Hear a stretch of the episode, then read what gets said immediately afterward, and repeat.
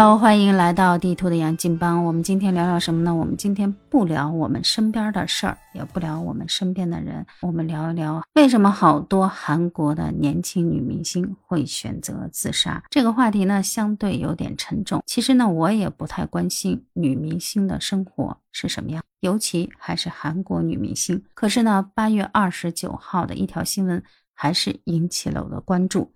这条新闻是什么呢？是韩国女星。刘朱恩疑似星途不顺自杀，他的哥哥应他自己的遗愿，然后在社交媒体上公布了他的遗书。遗书的大体内容，刘朱恩表达的是他特别热爱演艺事业，他特别热爱演员这个职业，也热爱演戏，但是生活太难了，对不起，只能以这种方式告别。这则新闻呢，为什么会引起地图这么多的感慨？是因为我会觉得。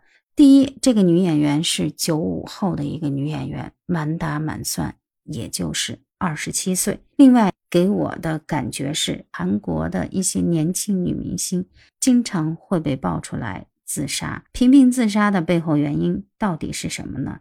大家可以盘点一下啊，从最初的零九年的张子妍事件，然后到具荷拉，还有崔雪莉这些女演员，无一例外都属于。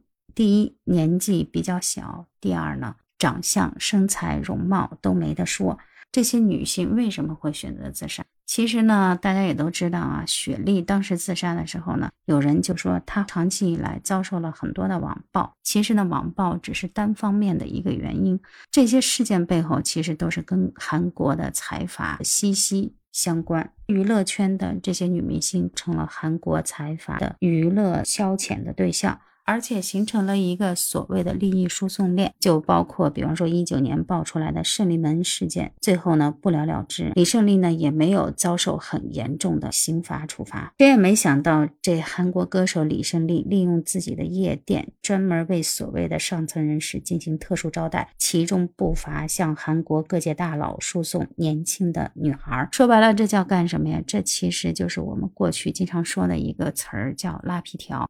韩国女性呢，很多因为不堪忍受这种侮辱，还有各种方方面面的压力，导致呢精神。有的时候都会出现相应的一些问题，在这样的情况下呢，这些年轻的女孩很有可能大部分都承受不住压力，选择以自杀的方式来跟这个世界告别，做个了断。看完这些呢，很多的网友在下边说呢，这韩国这个娱乐圈真是严苛，韩国娱乐圈的明星也真是难混。如果放在我们中国来讲的话呢，是不是就会好过一点？另外一点啊，韩国这个女明星熬过去呢，就能成宋慧乔。熬不过去呢，就会成聚合拉。果真就是这样。因为韩国娱乐圈曾经就是世界明星的一个造工厂，他们就批量的生产各路明星。在韩国的一些普通演员的月收入竟然折合人民币只有三千多块钱，这个生存压力得有多大？韩国的娱乐圈还是被各大财阀所控制。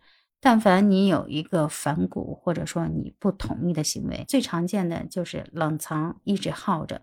这样想想，其实也挺可怕的。通过这个事件呢，地图呢也想告诉大家一点：我们看到的那些表面光鲜亮丽的明星背后，其实可能也有很多难言之隐。